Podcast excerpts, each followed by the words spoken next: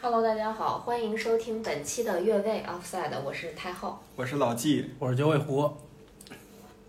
啊。我、刚才刚才那个走了个神儿啊， 本来我们刚才录了一段，后来删了，为什么呢？因为就在录的同时，乌克兰进了个球，嗯，嗯，关键是老纪有点儿飘，太飘我了，一老到季老季最近太飘了，是一到世界大赛我就要飘。嗯，是去上一届世界杯跟你有关系吗？我们现场怎么 了？跟你有关系 吗？你不是为我服务的吗？你都不需要飘啊，上届世上届世界杯没有你飘的资本 啊。所以这个这这届是这届欧洲杯，我得好好飘嘛，嗯，所以就是呃，意大利球迷时不时不时来来群里里转逛转。逛。好了，那说回今天的正题，啊，今天其实我们也是一期嗯、呃串烧的节目， 嗯，就聊一聊这个欧洲杯开始这么多天了，也也没这么多天啊，开开始一个多星期了，有三分之一个赛程了吧？嗯，然后有呢，差不多。哎对，然后呢，这个我们就来聊聊最近欧洲杯发生的一些事儿。其实最先要聊的就是我们预测的那几匹黑马。全都被我们奶死了。不不不，你们奶死了自己的黑马，我并没有，好 好啊不好好哎好，本来就是我上期问了老季一个问题，你觉得土耳其还有戏吗？老季很认真的回答我还有戏。那么你预测的黑马还有戏吗？有戏啊，但威尔士一胜一负吧，呃，一一平一。平一胜，我威尔士一平一胜，基本上就出现了，对吧？最次对也小组第三能出现呀，都四分儿了，对不对？所以我的黑马还是正经黑马，毕竟我的黑马他这个上届欧洲杯人家也打进四强了，嗯那还能算黑马吗？对，算算算算算，呃就是怎么说呢，就他不算真正意义上的强队了，他上届欧洲杯就是黑马。嗯你，就可以这么说。所以这届欧洲杯，嗯，其实我觉得他的境遇跟克罗地亚有点像，他那个阵容吧，就是比较主老主力还是那几个人儿，嗯对吧？咱们能数得上名字的贝尔、拉姆塞，对吧？然后这可能就是出了个什么 DJ， DJ，对嗯对对对 对，但你沃德呀，啊，好好好好，嗯吧对，沃德，利物浦的守门员二门，是吧？莱斯特，啊，莱斯特啊，啊利物浦三门转会到莱斯特了，莱啊斯变特成二二门。门了是吧？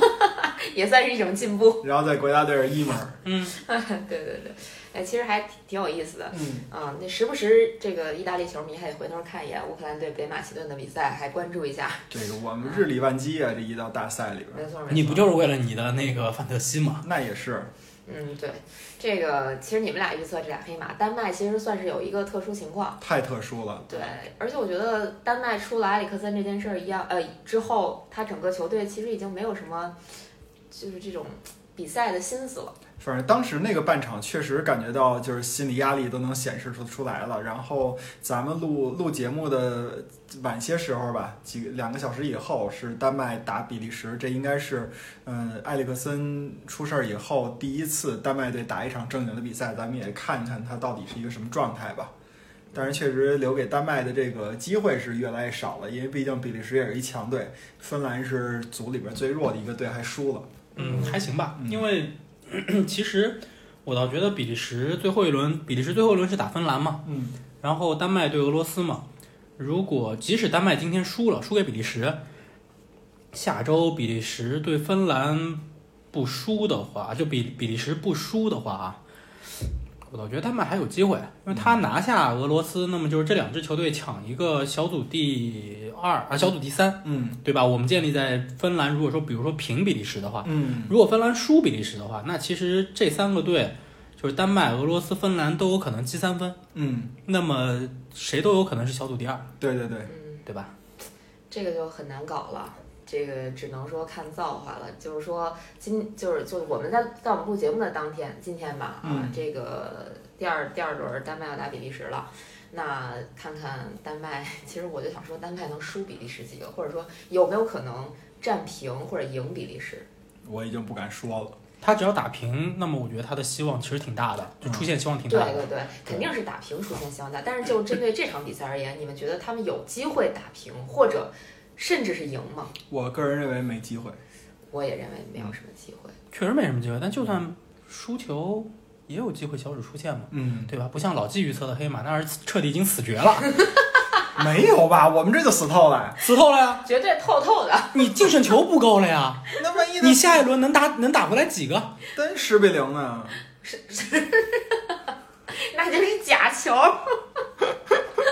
行了，你们俩已经不爱跟我聊了，我退出了，我退出了，我对于老季这种不理智的比分竞猜行为，我表示愤慨，就对对对我我玷污了这项运动。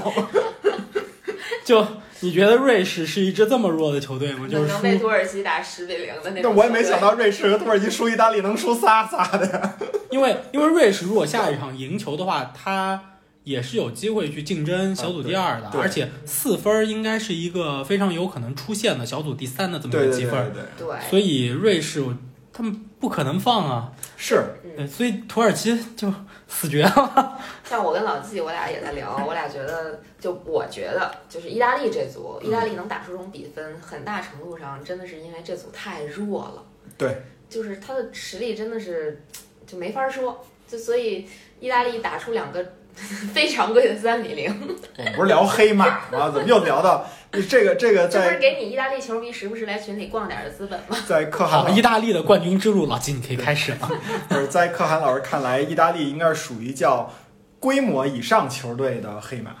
就是那些所谓的那些强队里边儿，意大利你怎么着也能给他搁到强队那栏儿里边儿。但是呢，你觉得意大利不可能得好成绩，但是这这赛季这不是这届欧洲杯有可能他能得一个比较好的成绩，所以被誉为是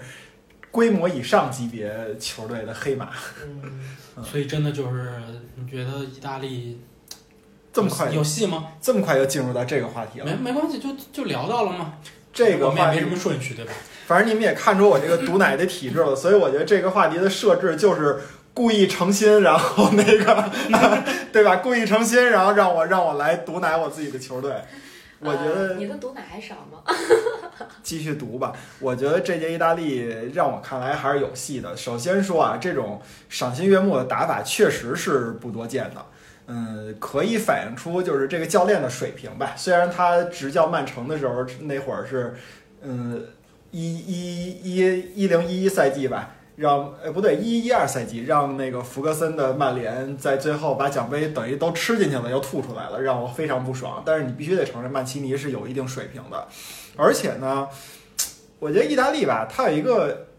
你你这么想一个事儿啊。咱们就是说，意大利这个历史上，咱们就说门将，意大利都说防守好，那咱们就说门将。门将里边，你们觉得谁是一个里程碑式的人物？不疯，一定是布冯，对吧？诺伊尔意大利，意大利，啊，哦去去去去去！一我看就没认真听但讲。 梦游了，梦游了。但是你们知道吗？意大利队史上保持连续零封记录排第二名的是谁？唐纳鲁马，对，是唐纳鲁马。就我这么问，弱智都能答出不来。是，就说这意思。 我们越来越有往德云社那方向发展的路子了，就是真的这还录下去吗？我要罢录 了啊，没事。有我人看骂我。 我刚才已经被骂好几回了， 就是你想唐纳鲁马对于大家来说，首先他是一个年轻门将，另外呢，他的这个场下的表现其实一直在制约他场上，或者说给他场上的表现分心。但实际上呢，这个唐纳鲁马已经是做到了意大利队史上面那个保持不失球记录最长时间的这么一个球球员了。插播一个广告， 2比0伊尔莫连科又助攻了二比零了，嘿，你看看，你看看，太可怕了！好，我继续意大利的冠军之路啊！我觉得你可以改改选黑马，选乌克兰了。我 不选，我选完以后，我亚尔莫连科红牌了。待会儿， 那个我接着说意大利啊，那你就想这么一个球员，他能超过布冯，然后能超过增加，那一定说明这个球队本身的表现是非常的好的。我们就说意大利老说那个你你那会儿练式防守、钢筋混凝土什么的，其实更多的说的是他的这个前锋的，就是这个说白了就是进攻能力不行啊，你就老守一个一比零或者二比一，但是呢。你说能保证连续十多场比赛不失球，意大利哪届就至少咱们看过的意大利哪届是哪届比赛达到过这个水平？没有过，这是一点。另外一点呢，我觉得就是意大利这个队啊，聪明。他怎么叫聪明呢？你看打瑞士这场比赛，他有一个特别大的一个特点，就是说他放弃了原来的防守反击的那种阵型，他往上压，但是他的后卫可不往上压。为什么他后卫不往上压？因为博努奇跟基耶利尼俩人岁数太大了，教练知道如果对方打反击，他那个可能转身太慢，根本跟不上。所以说，就是意大利这个人这个队，他就是属于我能在关键时刻我看到自己的弱点，然后我认怂。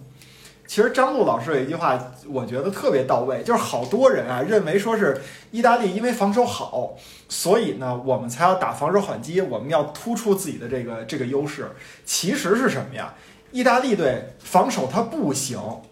这是张璐老师说的啊，因为防守不行，所以我不能让我的后防线单独面对对方的攻击线，所以我三条线都要往后沉，然后造成这个这个所谓的劣势防守，等于我半多半支球队都在防守，这说明什么？就是意大利队认怂，只只要一个队啊，他能在这种杯赛里边认怂。他就聪明，我觉得意大利人是属于欧洲里边脑筋他能转弯的，要不我怎么说意大利人跟中国人那个脑筋像呢？对，人家你别那么说好吗？你刚刚说意大利人脑筋能转弯，我第一想到你知道是什么吗？嗯二战墨索里 尼脑筋一转弯投降了。哎，我今天刚听了一个特别逗的，就是说有一个作家，他去呃墨西哥还是哪儿旅行，嗯然后呃他是意大利人，嗯他在意大利，他在出租车上就跟南美这个司机聊天儿，人家就问他说：“哎，你们意大利人有敌人吗？”嗯，然后他想了半天说：“最近六十年都没有啊。”然后司机说：“你们意大利人就没有敌人吗？那你们这是一个什么样的民族？”他说：“我们真的没有敌人，我们对外都没有什么这个宿敌。”嗯，等他下了出租车，他就想，他说：“哎呀，这个事儿吧，好像不能这么说。”他说：“意大利这么些年来，其实敌人还是挺多的，都是自己内斗。”老老记者一说到意大利就我说停不住下了来，对。但是我先让你暂停一下啊你，说你说我就给你灵魂拷问。啊，乌我克兰们又聊进球了，不是 开玩笑，开玩笑。我们我们聊冠军之路，嗯我们把这路给你铺上嗯看一看啊。嗯意大利小组第一出线没有什么争议，啊对吧？意大利小组第一出线之后，他的对手是 C 第组第二，对 C 组第二，嗯这个我觉得问题不大，嗯，对吧嗯？因为 C 组是就是荷兰那对个，荷兰那组，它其实也弱嘛，就是乌克兰、北马其顿和那个奥地利嘛，我对们吧？防住雅尔莫连科就行了，我们防住雅尔莫连科就行了。对，我们不说这个啊，这场比赛编号是三十七，嗯三十七在下一轮就八进四的时候，嗯他的对手是编号三十九的比赛，嗯，编号三十九比赛是哪一场法国吗？ ？B 组第一，啊，比利时。对，二零一六年的时候，比利时跟意大利分了一组，谁能想到意大利能二比零赢他？就是我，所以我就说，意二大零利一六年的比利时还年轻，你就说现在这支比利时，已经老了四岁了，年轻的四岁。这比利时可是欧洲这个二十四支球队里边年龄最大的平均。年龄平均年龄最大的，的对对对对对，就是说，我觉得意大利人聪明就聪明，他不怕强队，他真的不怕强队，所以我就他们就说啊，那个可能原来 A 组这么强呢，大家鼓掌。队伍，不是是很厉害，不是， 咱这么说，你比如你比如说意大利队，其实其实他一直在跟谁打比赛？他一直在跟自己的状态打比赛，他真有可能说是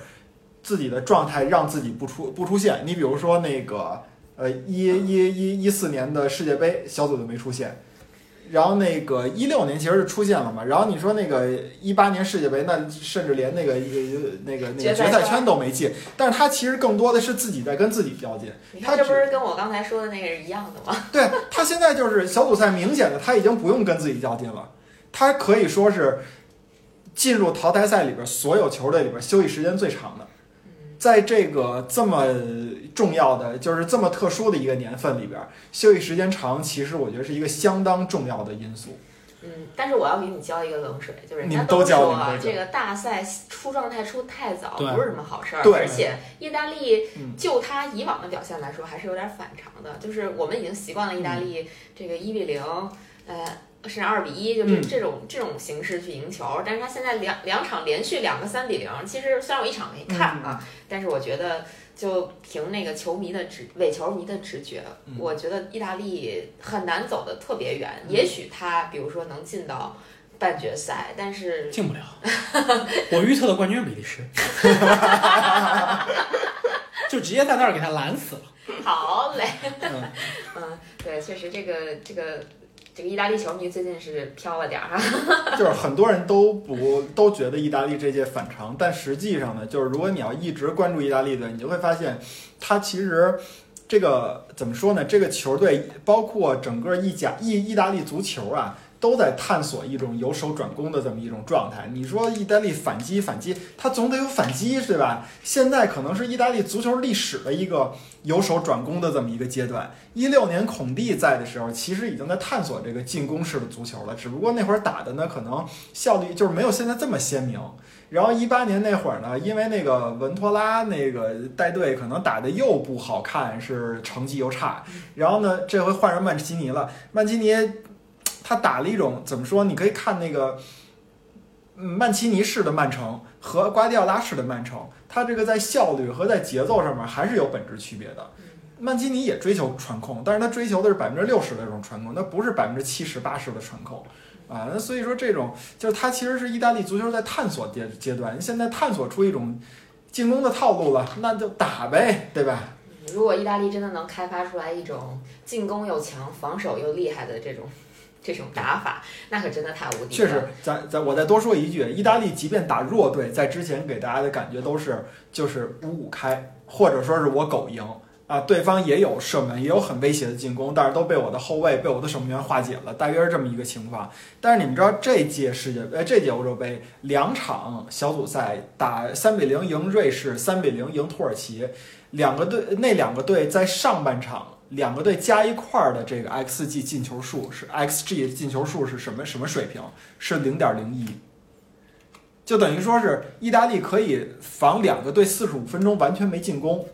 这个对于意大利的这个足球来说是一个根本性的一个转变，我觉得。嗯，这是没多说一句，多说好几句。嗯，对对对，黄但老牌，季对，但老季刚刚其实说到了那个传控的事儿，嗯而且这个瓜迪奥拉的传控，嗯对吧？这这届杯赛有一特点，到目前为止，虽然这两个球队都只踢了一场比赛，但是这两支球队受瓜迪奥拉的这个足球影响比较深，一支是西班牙，一支是德国，嗯，嗯，两支球队第一轮控球率都挺高的，德国还是踢法国，还六成控球率，对，对，也没赢下来，而且场面明显是法国占优。嗯，对其实嗯法国创造机会更多。那是肯定对的吧。嗯对要不是说法国运气不好，再加一 VR，没准都把德国打花了。啊，对啊，对就所以就是西德，哎，这两支传统的这个传控强队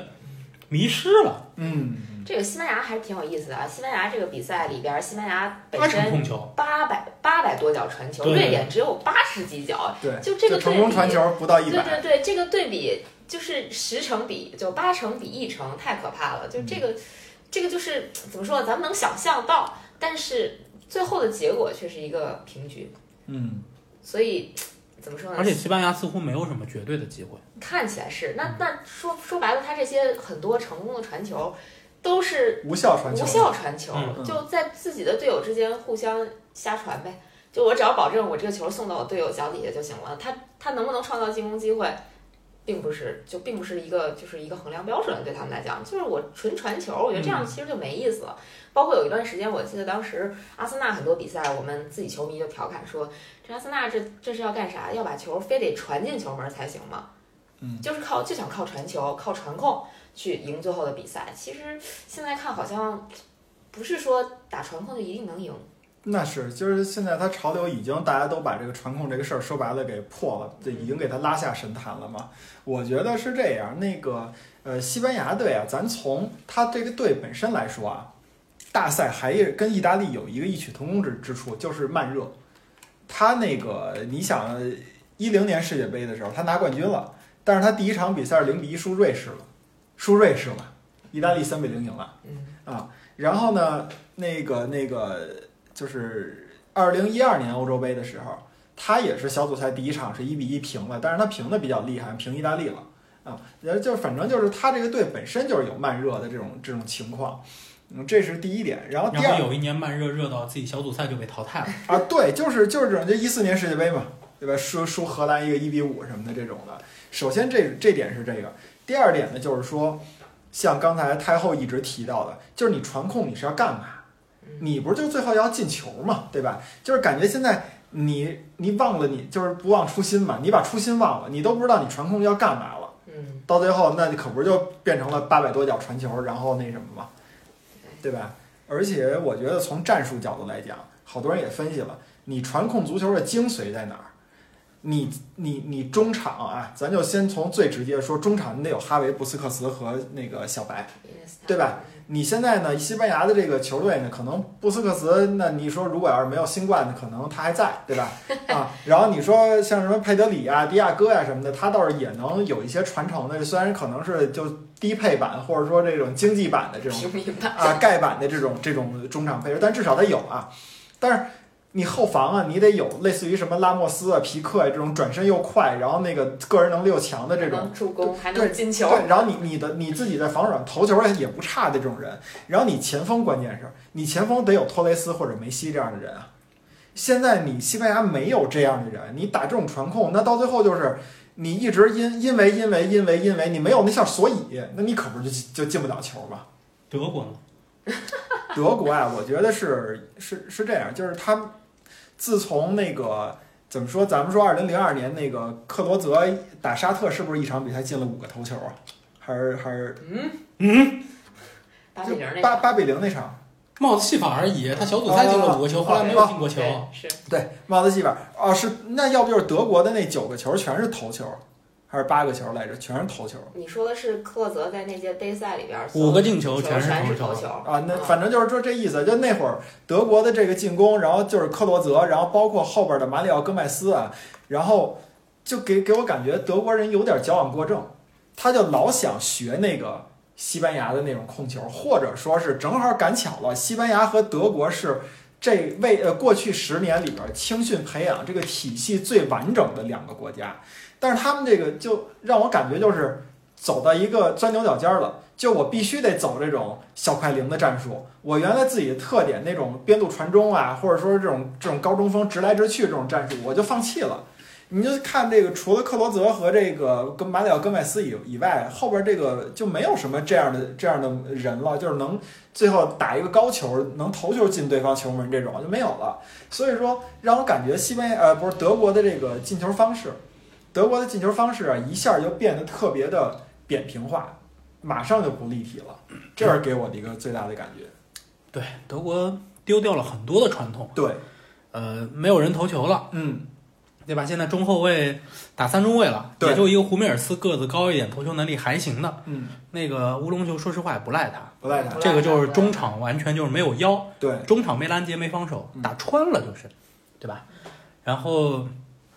那个以前我们德国这个莫特萨克呀，包括这个前面的中锋啊等等的，就是很硬朗。前后都有硬的人，嗯都能投球。都有高点，嗯然后中场呢能远射对，啊，弗林斯啊、小猪啊等等这一批人，嗯，巴拉对吧克？巴拉克对都能远射。现在你中场远射都没了，对，没有人打了。嗯其实你就说白了，现在德国这些球员就没有几个有明显特点的，嗯就是搁哪儿也能用。你说特别牛吧，也就那么回事儿。嗯，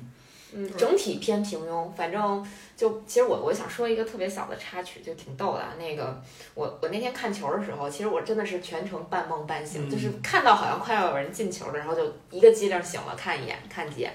然后反正我我最大的感受就是，全程我都在听黄健翔和那个那场是黄健翔和苏苏东吧俩你人看的咪进咕是吧？对，然后。啊不是爱奇艺，爱奇艺，爱奇哦爱艺。奇艺然后他们俩解说的时候，哦对对我全程都在听说啊什么，呃，那个博阿滕传球给谁谁谁，法国的谁谁谁，我这一一拍脑门儿，我说这博阿滕还来欧洲杯，还一个劲儿给法国人传球是什么鬼？然后等第二天早上我醒了，呃我想起来了，哦人家说的是博格 巴，就是我我脑子里就是那个就下意识的反应，他说的是博阿滕。就就我后来翻了一下，我一想，哎呀，这个德国队的阵容看一看，好多人都是，这都是哪儿蹦出来的？都是这种让你感觉模棱两可。对对对，就是真的是，嗯，不能说不关注德国队，其实还是关注的，毕竟德甲还是会看看新闻啊，至少名字还是还混个耳熟，包括很多德甲球员现在都在英超效力嘛，所以。其实又又想起来一个今天看到的一个比较搞笑的事儿，因为这场比赛德国打德国打那个法国有两个球，一个是本泽马的，还有一个那个姆巴佩的进球都被 VR 吹掉了嘛。对，然后这场比赛的发布会是维尔纳参加的，你知道吗？啊然后维尔纳自己在发布会上说，他说那个。呃，如果没有 VAR，我本可以多进五个球。他指的是英超这个赛季啊。嗯然后呢，他说，但我依然觉得 VAR 很有帮助。这个德国人也学会自黑了是吧？ 这是这是赛前的发布会，啊你知道吗赛前的发布会你说这这 V 二帮着德国，不然德国这得输几个球。就是花了。对，确实这场比赛就是我自己就我说，虽然我没有全场一直盯着看，但是我那打机灵的那几个球都是法国队的反击，嗯，就对，那就是我那时候分析的时候预测这场比赛的时候说的，就是德国现在这个中场没有拦截的人，导致了他就是直接这个后防线直接要面对就是对方的这个进攻线，这当中没有人帮他做屏障对啊，你只要一个球打到这个中场的身后，就过去了。对，就过去了。他这几个后卫没有回追的还能力追。不上啊！这关对键是你们有没有注意到那场比赛金特尔？我们说他表现不错，嗯，金特尔应该是那场比赛德国媒体给他打分是德国队阵中最高的，就得分最高的球员，能有就两分吗？两分儿，嗯表现最好的球不员是。，但这呃是，德国两分啊对好我了知道但但是但是那个丢球嗯恰恰是发生在就是说，给他打穿了是吗？对，就他没回来，嗯你会发现说。那个，因为那个球是界外球掷出来之后，然后一个那个嗯博格巴斜吊，嗯斜吊直接掉到那个德国队防守的这个右路那嗯块儿，那块儿正好是金特尔的位置，但是其实当时在那个位置上的人是基米希，嗯，对，是基米希，基米希没有向前扑，那个球传进来了，然后胡梅尔斯乌龙了对。但是那个位置本身应该是金特尔防守的位置，他就是右人去后哪儿卫了？吧，那应该是。对对，他人去哪那儿？个另外一个就是这场比赛的两德国的两个后腰是基米希和谁啊呀、那个不是，他其实是这样，就基米希，他是一个三中卫的一个体系。啊？基米希和那个基米希打的是边路，就中场的边路，他是一个嗯三五三五二吧，算是嗯嗯啊三三四三嗯三四三。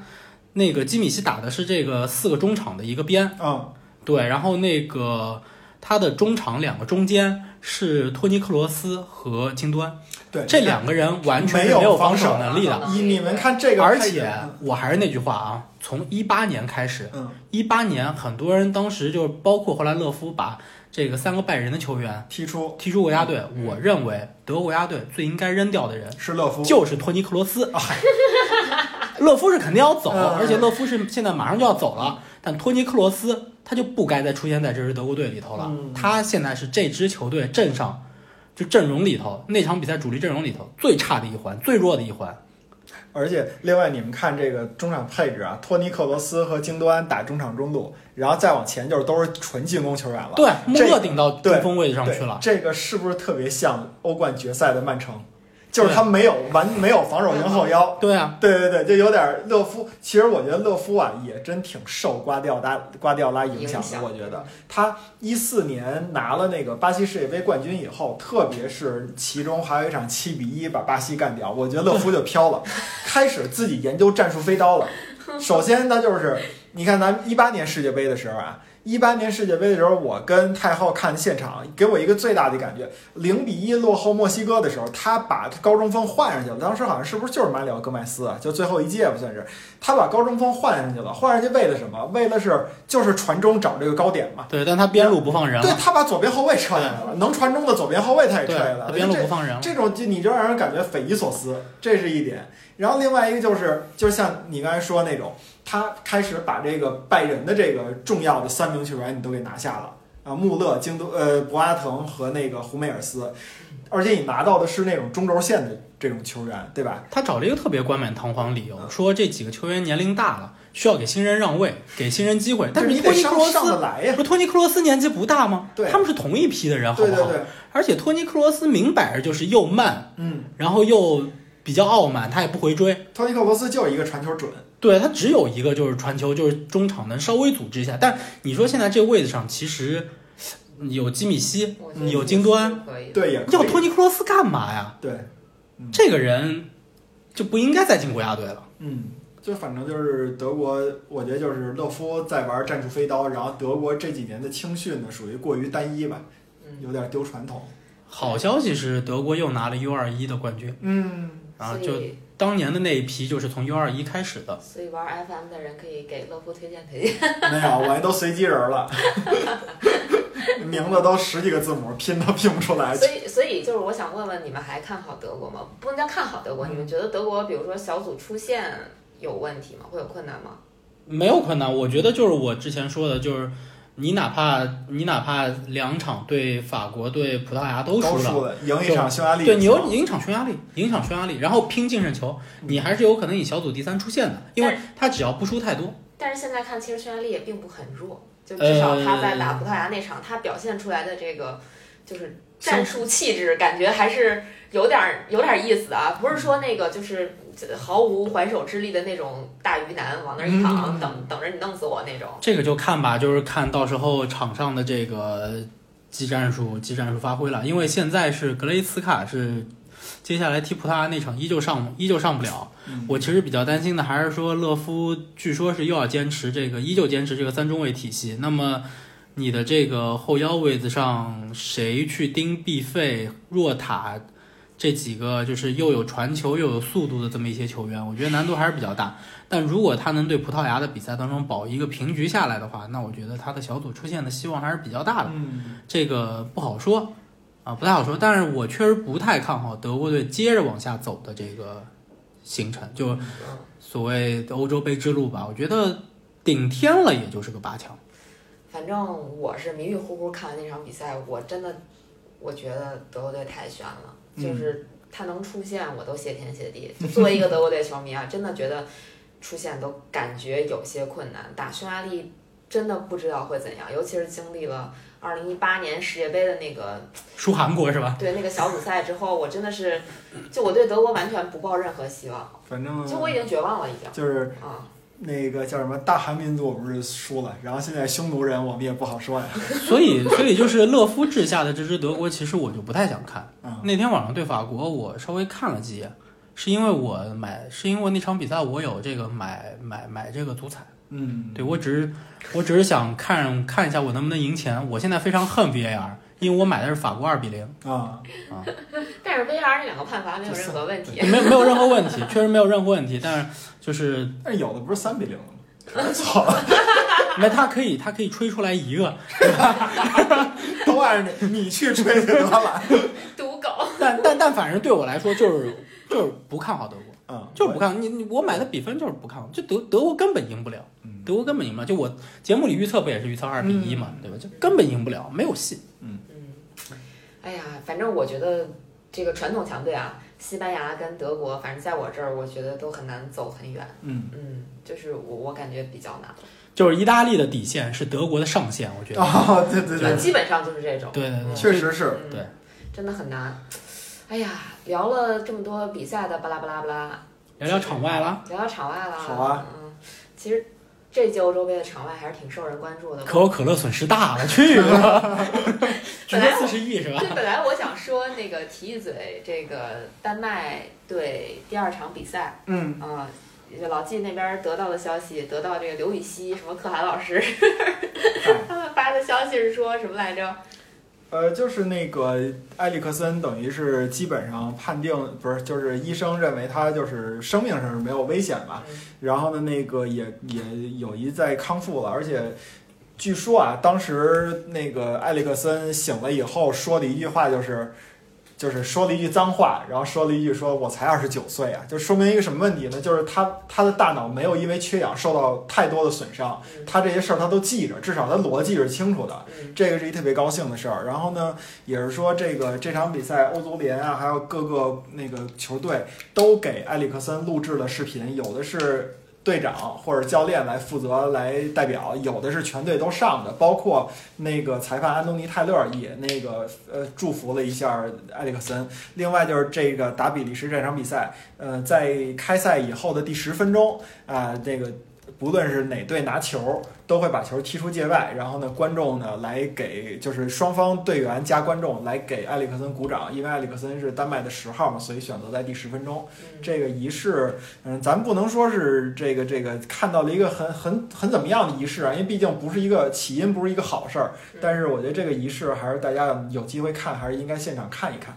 嗯嗯，对，哎，埃里克森这个事儿，基本上我就是说，所有的不管是足足球迷还是体育迷，还是非足球迷、非体育迷，大家都在关注这件事儿。对，然后包括就是呃，今天我我给我给你们转发了一条视频，就是他说丹麦的一份报纸，它嗯的一个标题是说，足球输了，但生命赢对了。，丹麦输了，但是生命赢了。对嗯，，就我觉得就还挺有意义的，就对把埃里克森就能救回来。其实我觉得可能大家都松了一口气，嗯啊、尤其是其实这个事件跟之前的一个事件，我们嗯可以类比来说一下嘛，就是在中国发生的那嗯个白银就我们那也个提赛过这个事儿对对对，我们也在节目里面讲过，那么多人因为比赛的那个救援不够及时，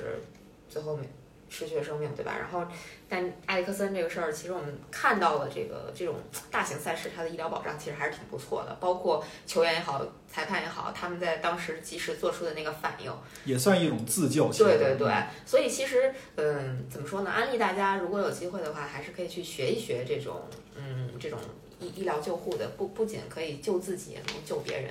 就是你要有能力去开一扇这种就叫什么生命窗口，这个是非常重要的。嗯嗯，对。然后，其实这两天最热的应该还是说 C 罗吧。啊，对，拿走可口可真是乐，这 C 罗拿走可口可乐这件事儿，嗯，怎么说呢？讨论也挺多的，然后包括跟风也不少，对对吧？最大的跟风呢就是博格巴，对哎刚才我提一嘴博格巴，嗯博格巴那场比赛表现可好了，真的，对啊，哎，还有昨天晚上意大利那个，对，就是那个卢卡托利，对对，对他都就这个事儿，就我我在录节目之前也跟老季讨论，问老季是什么什么看法，就反正节目里大家可以说说嘛。就他这个，反正我觉得最直接的一个啊，就是有一个叫榜榜样效应这种的，就像刚才太后说的，你说这事儿，这个国际大赛里边儿往这个呃叫什么记者席，或者说是这个新闻发布会主席台上摆饮料的这种事儿是多了去了，怎么就他就想起来今年就给拿拿走了呢，对吧？就这个事儿是他这么做了，而且是 C 罗这么做了，那所以那后边儿啊，马上大家就跟风了。那那那个谁，那个博格巴呢？他倒是你可以解释得通，因为他们是穆斯林，对，穆斯林呢他不喝酒，所以你把那个喜力啤酒拿走了。但是你说这之之前也有啊，这你也不能说是这个喜力赞助了欧冠，你这欧冠怎么怎么样，对吧？也不合适。就改了姓了。那那你说你以后比赛里边那你去当个广告牌儿，你对呀，啊那个拜仁慕尼黑也有很多这种，现在穆斯林球员也很多嘛。那拜仁慕尼黑也有，你不能说是得了这个，因为你是穆斯林，然后那个什么啤酒浴什么的，我我我就躲远点儿，我也赛后不合影了，也不合适，对吧？是这么嗯一个事儿。然后再后来就是刚才九委会说，罗卡特利，意大利的那个嗯也把这个可口可乐拿走了，就这种，因为什么？都是二十多岁不到三十岁的孩子啊，就这种啊，一我一看这老大哥破圈了啊，这个哎大家都在说这事，那我也学一个，学一个。不过我得说，洛洛卡特利他只是把就是可乐往边上稍微挪了挪， 他没有把可乐藏起对来。对对对对 C 罗是直接把可乐给藏起来对对了，就是对镜头外，对，就镜头外了。对对，这个我觉得是非常不职业的。嗯对对，就我非常也非觉常得不职业我也觉得就是因为呃其实说白了，这个关系是一个呃双方的关系，就是可能呃甲方是可口可乐公司，然后乙方是欧足联或者换过来什么这种的，它跟球员没有任何关系，是我们之间签订的合同，嗯这个是。对吧？这个这个广告我以我们俩签订的，你你你第三方过来，这只不过坐这个位置而已，其他的你就不要去管，不要去动。而且也没让你喝掉那个可乐，啊对对对我觉得对啊这是最主要的，就不是说强制你，因为你参加欧洲杯，你要喝掉我赞助商提供的提供的这种饮料。然后对啊再一个，其实有一个特小的细节，也不知道大家注意没？那个可乐其实它放了两个瓶，一对瓶是无糖的，一嗯，瓶是有糖的。那你最就是说，就是咱们按照现在这种健身圈的一些一些这个说法来讲啊，呃，就是这种什么糖有有糖饮料的确是不利于你健身的，所以它出了无糖款，无糖款你可以随便喝啊。嗯阿斯巴甜证明是，就是如果你不把它当水喝，天天当水喝，其实它对你的身体是没有没有那么大损害的。就我们平常老聊的，你抛开量谈毒性，嗯，你这都是耍流氓嘛，对对对对吧？就是你说到这种这种情况，他也做这个行为很没有必要。就就像老季说的，就是这个行为本身它是一个商业行为，就是可口可乐赞助欧洲杯，那么它就它它就会得到一定形式的露出，这个是签订签订在合同里的，你相当于球员单方面的去破坏了人家这个合同关系。嗯而且没你啥事儿啊，说白了。我们首先得说，就是我们得说这个事儿啊，就可能很多人，包括尤其是 C 罗的这个人迷，嗯，会非常支持 C 罗啊。但是我觉得，就是它是一个商业行为。我们来说，可乐为什么会出现在赞助商列表里头？包括你像奥运会有麦当劳，麦当劳是不是垃圾食品？是垃圾食品。对，它运动员肯定是不能吃的。但是为什么它会出现在这个里头？因为一场体育比赛，它的载体不仅仅是运动员本身，它还有大量的观众在里头。对，观众是有权选择他要喝啤酒还是喝可乐，是吃汉堡还是吃牛排的。这个观众他没有专业运动诉求，他可以选择去吃和喝这些东西，完全没有问题，对不对？也对他的身体不会有太大的伤害。我们说，其实你稍微吃点这个东西，这都是非常日常的东西。所以这些东西会出现在球场里头，因为它有一部分的功能是球场里头的供应商，因为它为比赛免费提供这些食品和饮料给球迷去食用和饮用。嗯，这是它的一个功能。另外，它当然花了钱，它要有一定的这个商业露出曝光，去曝光它的 logo，去曝光它的产品。那么新闻发布会对于职业球员来讲，我认为是他工作的一部分，这是你对的啊工作场合，你的工作场合你去打破了这种赞助关系，我认为这是球员非常非常非常非常不职业的，以及应该受到受到大量批评的这么一个行为。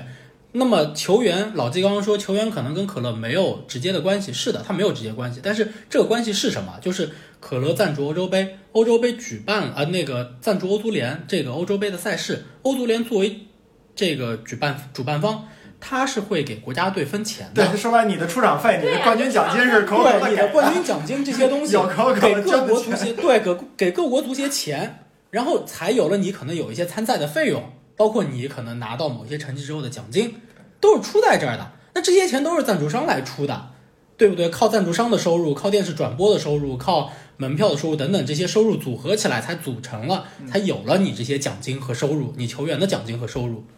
然后你在这当中去破坏这个环节，我觉得这个就是你如果作为一个球员，你可以去行使自己的一定的这个，就是就是你的影响力，通过你的个人平台，对不对？去宣传嗯说什么什么样，但是你不应该在工作场合去破坏这种，就是我们说一个合同关系和工作关系。对对对这个是不正确的对。那你说像萨拉赫、像梅西，他们还有可能还有可乐代言呢，嗯，包括当年百事签什么曼联啊、签这个皇马等等这些的，对，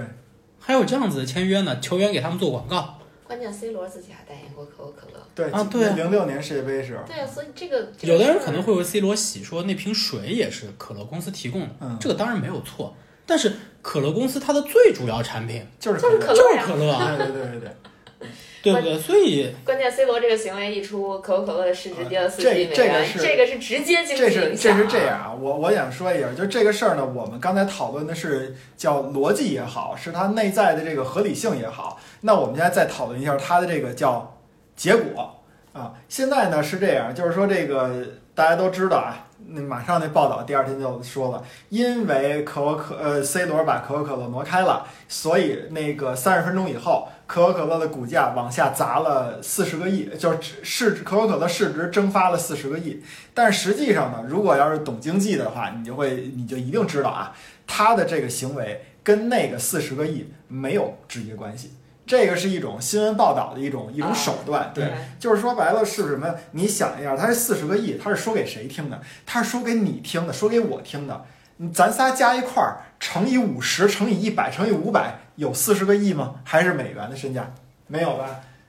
有北马其顿进球了，这时北候马其顿进球了呢，点球，嗯，进了是吗？进了，潘德夫呗，不是潘德夫没罚，还真是。哎呦，好，我们先停一下，我们看一眼北马其顿的点球啊我。们这节目老跑偏是吧？这哇个塞，这居然是被扑出来，然后又补射进的。对对对对，，你要哇是塞忽然想起来那个贝尔还射丢一点球，对对对对对，嗯就是说，嗯，它这个市值四十个亿啊，是说给咱们听，咱们一听，哎呦，那么大。但实际上呢，这个可口可乐的这个这个总市值啊，是从两千四百二十亿跌到了两千三百八十亿，就是其实这个钱是一个股价的正常波动。说白了呢，就是庄家的一个一次大量的出仓就可以造成这样的波动。它这个等于就是一个。呃，怎么说呢？一个一个新闻报道的一个模式，这样把它换成咱们微信朋友圈里边经常发的一个一个标题，我给你们念一下啊，这叫怎么说？我还列了一下，世界足坛第一人 C 罗的一个小动作，让可口可乐市值下跌四十亿美元，怎么样？是不是有点有点那那味儿了？对是是那对个对是对对，但只不过就是说他这个行为是啊，对，正确就是就是我是说，刚才咱讨论的是行为的那些嗯对错什么的，现在咱讨论它实际造成这影响。第一呢，告诉大家这科普一下，嗯，呃没有直接这真科普到我了，我真的不知道。啊就是我知道对可口可乐市值很高，然后但我我总觉得这个四十个亿，就是我们普通人听来，它对还是一个很大的那个那个价钱吧，很实很际多钱。但实际上其实实还好。还好，就是啊就是还正好常正常对波动。对，它就有点像那个苹果每次举办发布会，啊，每次都跌跌对啊。对对对对，他只要一说这个什么 iPhone 啊，新产品一出，这股价就蹭蹭往下跌。但是你这结束以后，慢慢它就啊，涨对回对对，来了。因为你想，它这四十个亿说的是一绝对值，它的这个当时跌幅是多少？一百分之一点六。你看着那一截图，它就给你截那一块儿，对感觉就从顶掉到底了，但实际上没有那么大。一点六的这个跌幅，在咱们这个怎么说啊？这个这个国内的股市上也是一个呃比较正常的一个范围吧。何况国外股市它没有那个跌停板。对吧？它没有这个跌停涨停机制，所以一点六不是什么大事儿。这种其实刻意制造矛盾的新闻标题，真哎是，挺吸引人对对，眼就是球国内的外都一样啊。对，这个标题肯定是国外先说的嘛。嗯，啊，然后另外一个事儿就是说，可口可乐啊，没准儿他还自己偷着 乐。因为又给他做了一个广告。对，就这种叫明星互动嘛，你又不是我代言人，但是咱们俩之间产生了一个直接的关系，对吧？就没准儿可口可乐还高兴，反正可口可乐也是发了一声明，并没有说 C 罗怎么怎么样。对他肯定对不能说啊，他肯他对定不他他就是说，就是每个人都有选择自己喜欢的饮料的这个权利。对，啊所以我们给你三种可三种选择嘛，对白水、正常可乐，然后那个零无糖度可可乐，乐对是对吧对对对，嗯，但是其实这种行为，我觉得确啊不实应是该鼓励就像九尾狐说的，对，就是不应该，该鼓励，它就是一个非常不职业的行为。对是。嗯，哎，这这件事儿咱们竟然没有任何争论，大家都这么那个什么的，站在了欧足联一边儿是吗？ 站在了欧足联跟赞助商一边儿。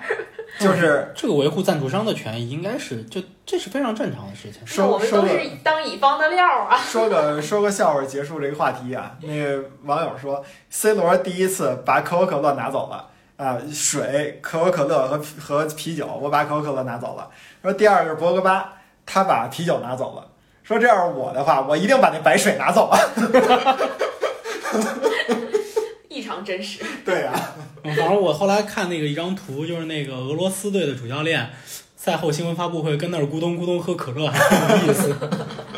所以他的这个后续造成的这种就是民间的反弹，有可能让可口可乐公司很高兴。对，包括对大家对这件事儿的关，对可口可乐的关注，可能一下就也会上来上了升一个度。对嗯对嗯，对对对，啊，刚才说这个话题结束了呢。对，结束了，结束了。好，下面我说下一个话题好。 其实场外还有很多精彩的事件，就从场上延伸到场外。，嗯，就一个比较著名的就是效力中超的阿瑙托维奇，曾经效曾力经效力中超的阿瑙托维奇，好像也不是啥光彩的事儿。这个赛后大家都看到那张照片了，应该是阿拉巴捂着那个阿瑙托维奇的嘴，就意思让你闭嘴，对对对，对吧？ 具体阿瑙托维奇说了啥呢？就今天。这个录之前，老季还在那儿跟我们科普说，新浪足球还是什么发了一篇特别就是绘声绘色的那么一个文章，告诉大家阿瑙托维奇说了啥。就是满屏都是什么日里日里老母这样的词儿， 直接就上来了。就这个背景，其实我估计大家如果关注了二零一八年的世界杯，可能还是会有一点儿，就是有一点儿那个知道吧。就一八年世界杯的时候，当时应该是瑞士打塞尔维亚的那场比赛，对，然后那个扎进卡球之后，扎卡跟沙奇里两个人都做出了那个阿尔巴尼亚双头鹰的那个那个动作嗯，啊，这个其实大家都知道，就是拇指相扣，然后四指在外边儿就飞助呗。战那个，对对，哦，这我小时候玩对手过。影 对儿，手影对对，儿，手对影儿，你就弄一个弄一个灯啊，但对事实上那是阿尔巴尼亚国旗上面的那个双头鹰的标志，对就是只要你跑起来做这个动作，你就是阿尔巴尼亚的那个。就对足球运动员，你做这个动作跑起来，对你你一做个那个那那那那那捏的那个，你就是意大利人。那确实是，就是你那玩儿那个时候台灯不能跟着你跑对嘛，，你就在那儿坐着，哎，找一个角度，那个是你自己玩手影儿，你跑着，然后张着嘴，吐沫星子乱飞，你就是那个 啊， 对对，这个那个一八年世界杯的时候，当时瑞士俩人做这个是因为就是他们都会有一点点这个种族的那么那么个意思在里边儿，因为呃沙奇里跟。呃，扎卡两个人都是科索沃跟阿尔巴尼亚裔嗯，啊、然后据说当时他们做那个动作是为了声援科索沃，因为科索沃有百分之九十的阿尔巴尼亚裔，然后呢，当时塞尔维亚一直在做一个努力，就是要嗯叫什么收复科索沃，还是还是说要统一科索沃？他们可能更希望这个科索沃地区独立，嗯，就大概是这样。然后就出了那么一个事儿，当时好像这个事儿并没有没有处罚他们吧，好像没有吧？就好是像有是一没个有就是大家警告警或者告一对下嗯对对，好像就没有处罚他们。但这次。阿瑙托维奇是反过来了，阿瑙托维奇是塞尔维亚裔，嗯，他是在辱骂这 个阿尔巴尼亚以后对一阿直尔 后巴代，尼亚裔。你 说这个真的就是，你就想想这个体育真是脱不开政治啊。所以就这帮球员真的是有时候一上头啊，特别是这种民族情绪，就他们就欧洲本来就小，就民族就乱，特别是东欧那边儿，对，有时候真说不清，你你也别说谁对谁错啊，反正就对，是然后包括那个二零零六年世界杯的时候，马特拉齐对着那个齐齐达内达内也是一一一阵侮辱啊，就是这那个也是你你你你你骂你姐的什么对对的，对嗯对对全上了是吧？我发现这帮球员骂人好低级啊，为什么老问候他们的女性亲属呢？真是受不了。就是也算是个粗人吧，还有就是二三十岁小伙子又说到这儿，你想想咱们二三十岁嘴里说成什么也也都是正常的欧洲人本来就挺装的，啊，对对对，就是就是白天的英国人和喝了酒以后的英国人嘛，就我我都亲身体会啊，就是满嘴的仁义道德，一肚子男盗女娼是吧？对啊对啊就这种感觉。对啊，其实就是这个样子的，就要不是因为中国人现在有钱去欧洲旅游或者怎么样，就对！欧洲人本质就是就是其实就是挺坏的，对，确实就是你你说的这个，就是九尾狐说的这种情况，呃，的确是我也亲身经历过，包括别人都跟我讲过，就表面上可能好多都是英国人啊，很绅士，对啊但实际上他在背地里干的好些事情都是你无法想象的。哎，我们感觉好像又说偏了啊，跑偏了，跑偏了啊 啊其实还是说阿瑙托维奇，但阿瑙托维奇这次的行为就应该是被要被禁赛一要场被，禁赛一场。嗯，所以他就应该要错过下一场比赛了。但是现在其实你看到了一个一个一个趋势啊，就是最开始咱们想说那个球员不能脱衣服庆祝，嗯甚至不能把你的球衣蒙到脑袋上。对。要露为什么？就是因为他怕你露出那个有一政些治意味的有政治意味，对他标就语，就是当时无论欧足联还是国际足联，他要求就是说足球要纯粹要脱离政治。但是最近几年，你包括这个单膝下跪这个对事儿，这个这个我们单独所以有那一期天讨论过呀但，所以那天俄罗斯没有跪，呃对对他开场就没有跪，是对的，就是就是他这个这叫什么？这个这个足球跟政治这现在看来越来越管不住，就这有点队伍散了，人心不好带了这种感觉了。确实就是你想让足球完全脱离开政治，基本上是不太可能的。我觉得就是叫什么呀？就是内卷。呃，因为就其实你看咱们现在这种国际形势也是，大家都不好好干手里的活儿了，然后都嗯就是找鞋茬儿。体育也一样，就都离不开这个。而且我都觉得挺奇怪，为什么到今天了还在跪？是就时间挺长的了，所以从某种角度来说，我倒觉得扎哈真的挺让我尊敬的。啊、对，扎哈和本特克吧，嗯对是吧？对对对对，就就挺觉得让我没尊敬有必要对他这么们本干身自己了是黑人，对对，嗯，啊、没有必要。对。其实这个非要把体育跟政治扯上关系的这种事儿吧，咱们也单独有一期节目讲过对啊嗯，就是大家可以挖坟去听听我们那一期，我们我们的那个想法，包括其实我们也批评了汉密尔顿。 对，对呀、就挺过分的。对嗯就是我我觉得其实不要把自己的想法，就我站在我个人的角度，我觉得把非要把自己的想想法强加给别人，本身就是一个非常不尊重别人的表现。嗯，嗯对我觉得现在其实有些事儿就是有点儿做的矫枉过正。某种程度上来说，C 罗的那个做法也是嗯也这一一样，样对对对对对对，我觉你得可以不喝可乐，但是是你不能阻止别人喝，对吧？对啊比如说我一直喝无糖，然后老纪就永远不喝无糖，那怎么了？我们一样生活在一对，起。那怎么了？我就是不给你买无糖的， 不是我就不给你买有糖的。 没有，太后队友可好了，现在有糖的好多呢。嗯，所以就是。真的是足球和政治这个东西，尤其是其实这个塞尔维亚和南斯拉夫这些乱七八糟的事儿，你嗯根你本说不清就道不就说不明嗯清白道不明的，对吧？这这这块儿其实可以去推荐大家去听另外一档播客节目，跟足球有关、跟政治有关的，互左互右，互对动对互动，对对对，或者他们会讲到很多这对个，嗯他们会讲到很多体育有关的政治对方面、政治项的一些内容，他们还是应挺该是科普的。对，啊而且他们应该是讲过一期关于南斯拉夫，是？吧？对对对，就讲塞族人啊，什对，么贝尔格莱阿德夫人红星的那个，对对对，然后最近他们又出了一期新的节目，是在讲这个呃，应该是北北爱尔兰，嗯，嗯，呃，那个共和军的对那对个，对，那那那那那段历史，我觉得还挺好玩的。然后对包那段历史确实挺有意思的，因为我是看《唐顿庄园》嗯，当中有一个角色是跟这个是有关系的。嗯，哎政治政治太复杂，对两两个笑话结束这个话题。对对对，不过讲点确轻实松啊的吧。对对对对对，嗯一个笑话是什么呢？那个刚才你们也提到了科索沃，之前大家有没有一个一到大赛里边有一科普？咱俩咱们前两天还讨论呢，有一个国家队他不唱国歌，对吧？哦西班牙西班不牙唱国歌，不唱为什国么歌呢？国我歌们没没歌词 儿，国歌没歌词儿，哎，那那篇文章对，真那是写篇文的挺章有意思很的，很棒，那篇文章对对对啊。然后呢，另外大家知道，他那文章里边提了一句话，说是西班牙国歌是仅有的三个没有国没有歌词的国歌，另外两个是哪儿？你不知道吧？好像啊，如呃不没有完全确认，但应该差不多。一个是波黑，一个是科索沃。刚才你们提到科索沃了。嗯啊，然后另外大家又说这个波黑啊不给力，其实本来呢这个这个这个欧洲杯波黑有能力晋级的，如果晋级跟西班牙分在一组，没准还成为一个叫哑巴国歌的那个哑巴国哑歌。对哑巴国歌德比，结果没成功。不是，但是每次你看意大利他唱国歌的时候都脸红脖子粗的，当就是当当当当当当当当，对吧？就最后那句话，别唱了，这个我们 F 一听的够多了。但是真的是，就意大利人唱国歌那个那个，就是那种激情的样子，就就大家一定要去看直播啊！对啊就如果你是就不是球迷，没关系，你真的可以去看看意大利的开场，特别搞笑。啊我觉得那前面几个小球迷不是小球童啊，都觉得第一是震耳欲聋，第二就跟下雨一样，那唾沫星子没准都喷在满天飞人啊，喷人头上了。第一，对这是第一个笑话。对，第二个笑话，那个安瑙托维奇在中国是在申花效力吧？海海港，还啊还还上海海海港，上海海上港。海港，那会儿嗯那会儿是吧？上港，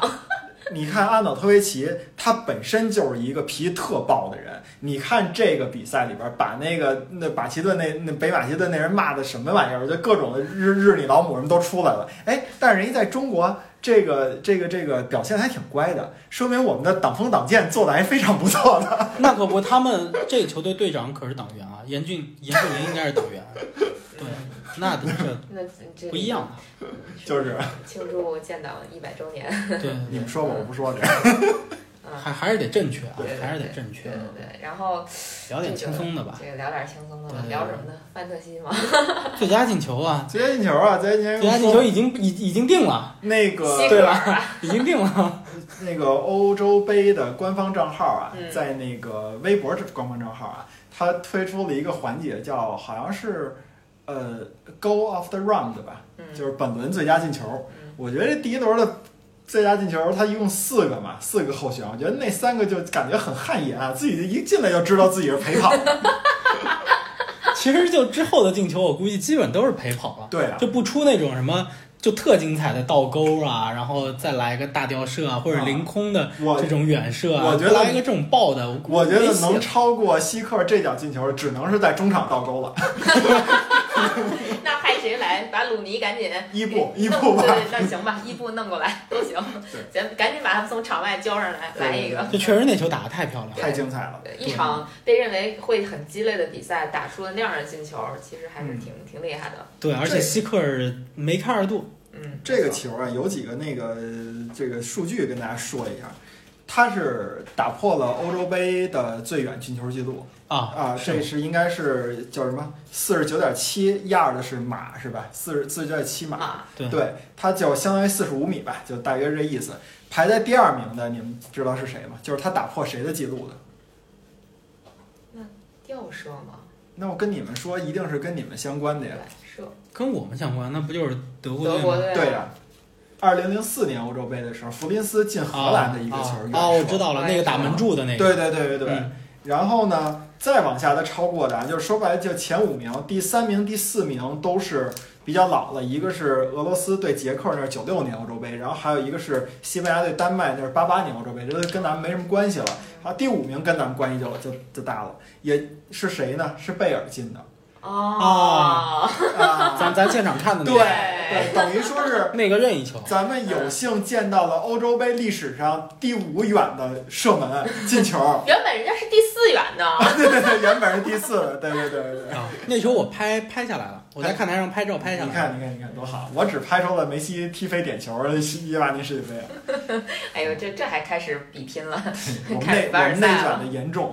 对，这个是一个。另外给大家科普一下，我觉得这个比赛，嗯，就是这种情况啊，很多人都会嘲笑一下那个守门员。哦，那还真不应该嘲笑守门员，就是为什么嘲笑守门员，就是说那个守门员站位太靠前了，说白了就有点那个，当时说诺伊尔嘛，嗯就是那个不甘于当当那要个当守门门卫员，对，要当门卫，不甘于当守门员的那么一个一个守门员。但是你得考虑一下，如果你要是去现场看球，如果你要是对比赛有对这个阵型和现在阵型发展比较了解，你会发现，因为现在要求阵型的紧凑嗯，在一个球队进攻的时候，特别是那种前场任意球和角球的情况下，守门员往往会站在中圈和禁区弧中间儿，甚至偏中圈那个位置。嗯，他为了保持一个进就是防守的一个完整性。甚至守门员都有上到前头禁区里头去。你说的那是极端情况，是为了要要进球嘛，对要要搏一下对。但是他为了保持这个防守的这种这种阵型的状态，守门员很有可能在那边就是要充当一个门卫的情嗯况，就是可能有一些进球，那个比如后嗯对方后卫，我就一个大脚往前撩。然后所有的人都在对方半场，然后对方那个前锋又跑得倍儿快，我这个后卫是慢速的，我追不回来怎么办？那守门员往前冲，嗯，他往前冲这个球，那球迎着我，我再往前冲，我要比你前锋可能追得更快，这是有道理的。所以说，我们不应该说是完全嘲笑这个守门员的这个事儿，这是一个小的科普吧。嗯，对，因为你这种吊射其实是非常难的，对你要打在门里头是非常非是常不是难。像看着那么简单对，？这个是是球的 xg 是是多少呢？零点零三，一百脚球里边进三脚嗯，就这个水平。太而且而且，其实这个吊射对前锋的心理压力是很大的。嗯为什么呢？因为就包括贝克汉姆当时说，他九六年进完那个吊门以后，他想的第一个反应是什么呢？如果这个球我要不进，福格森得骂死我。对因为足球，特别是职业足球，欧洲的职业足球，它讲的第一个是战术，但是你这种吊门儿，它就没有任何战术可言了，嗯对吧？它运就是气和脚法，对，它就是一个拼脚法、拼技术和拼那个对方的这个守门员的这个反应能力的这么一个这球。其实它就不是一个合理选择啊，对对，对，它是一个超常规选择，所以说前锋进这种球压力非常的大，这也是希克牛逼的一点。哎，反正就是进了，一战成名，进不对了就哎，笑掉大牙对，嘛下，大牙就就试试呗，对卡洛吧？斯当年说自己的那个外脚背大力抽射就是这样，嗯说我进了这个球啊，基本上球球都是世界波，但是我要是踢坏了这球， 你们就笑去吧，不知道掉哪儿去了。跟那勺子点球一样，对，对我刚才还想提勺子呢，对这让不守是门一员样吗？什么都不动，哎，轻轻的把球就搂在怀里了， 是的，是的。又不是没有过这种球。是你看伪球迷都知道的知识是吧？就是对对听节目的你们，对 是不是伪球迷自己鉴定一下？ 好，那我们是不是可以聊一下范特西了啊？就不知道有多少人在玩这个欧洲杯的范特西，反正我没玩。你撒谎，不是，我真的就第二轮比赛之前八点五十九，我想起来这件事儿了。等我换完九点零一，他不让我换了。他这叫什么呀？嗯玩了胜似没玩，对，然后还倍儿生气。你看，你不让我换人，关键是你们不知道我有多惨。我的这个替补席里边是阳性的坎塞洛，医疗医疗区里的德布劳内和蒂尔尼。 我我真的很崩溃。不是我就说这范特西啊，就是坎塞洛阳性这个，你当时反正也没换对吧？？我换了，不是，我就说太后嗯对吧？也没换，然后尤其是太后阵容里面，居然还会选这个什么沙奇里， 我是特别不能理解有人会选沙奇里， 嗯，就反凑正数啊！反正就这种事情 就，然 C 后罗也不理解你喝可乐，不是就就那个阵容里头吧，就是我觉得就大多数我们玩的人，我能看出来他的这个想法思路啊，就他比如说我集中在四个大牌身上，嗯因为大牌可能它的身价就是九点五到十二、十三这样子的一个身价，那么四个人就占掉你一半的这个预算了，嗯剩下的可能就是拿一些这个价钱便宜的，就是拼凑一下凑。数，对对对，就可能就比如说阿拉巴才五点五，对吧？然后坎那特个五点五，对坎特五点五就可能会有一些这样子的人，对吧？他的思路是在哪儿的？就是我把人堆在中前场，就是进攻型的那个中场和前锋。嗯，中锋，哎，他选一些贵的，对吧？他我看完太后这阵容，我没看出他思路是啥，我的思路就是，我给大家讲讲我对他啊特别平重均，重在参与。就特别平均。那些人你选出来，发现没有拔尖儿的，就没有那些特贵的。然后呢，当中呢又有那些什么像沙奇里这样子，能就是能基不能本是让个我说废句物。话能不能让我说句话？我跟你说，我的选择思路是什么呢？就是我先把我的钱平均了一下，所以我所有的人都在这个平均线上下浮动。我就想，我就试试这个，我按平均数选，最后是一个什么样的效果？然后呢，老纪指导了我一下，他指导我什么呢？他说不要选坎特啊，像坎特这种拦截型的中场球员，他也不进球，他没几分，你别选 他。我说我就不，我就不，所以就怎么说呢？啊，一个人一种玩法，不要质疑我。 怎么说呢？对吧？反正这个这个游戏其实它本身是一个数，就是一个数字游戏，它是一个数据游戏，嗯对对吧？我们只关心数据，你葡萄牙的核心，对吧？不也不能叫核心吧，有的人可能一说核心就要反驳我嗯了，但起码它的进攻组织上的这个，我们说灵魂人物应该是必费，嗯，但是必费第一场比赛也就拿了一也就个。两分儿，好不好？三分分儿儿，好吧，我也有必费。你看还是没玩到根儿上，他这一分的这个 不中知道场哪零来的对封，对，不知道哪儿来的，对，就中场零封就没算，对吧？他只有三分儿，嗯但你说毕费这场表现，毕这场比赛表现不好吗？也你不不能说对他表现好，但只不过他没有刷出数据来而已。哎，还有一个问题啊，就这也是老纪他给我科普的。他说你不要选那个在今年联赛里特别好的强队的球员。他说，因为他们已经打了很多场比赛了，他太们已经累很累了，他们在欧洲杯不一定会表现很好。对，然后我就没有选他们，都赖他。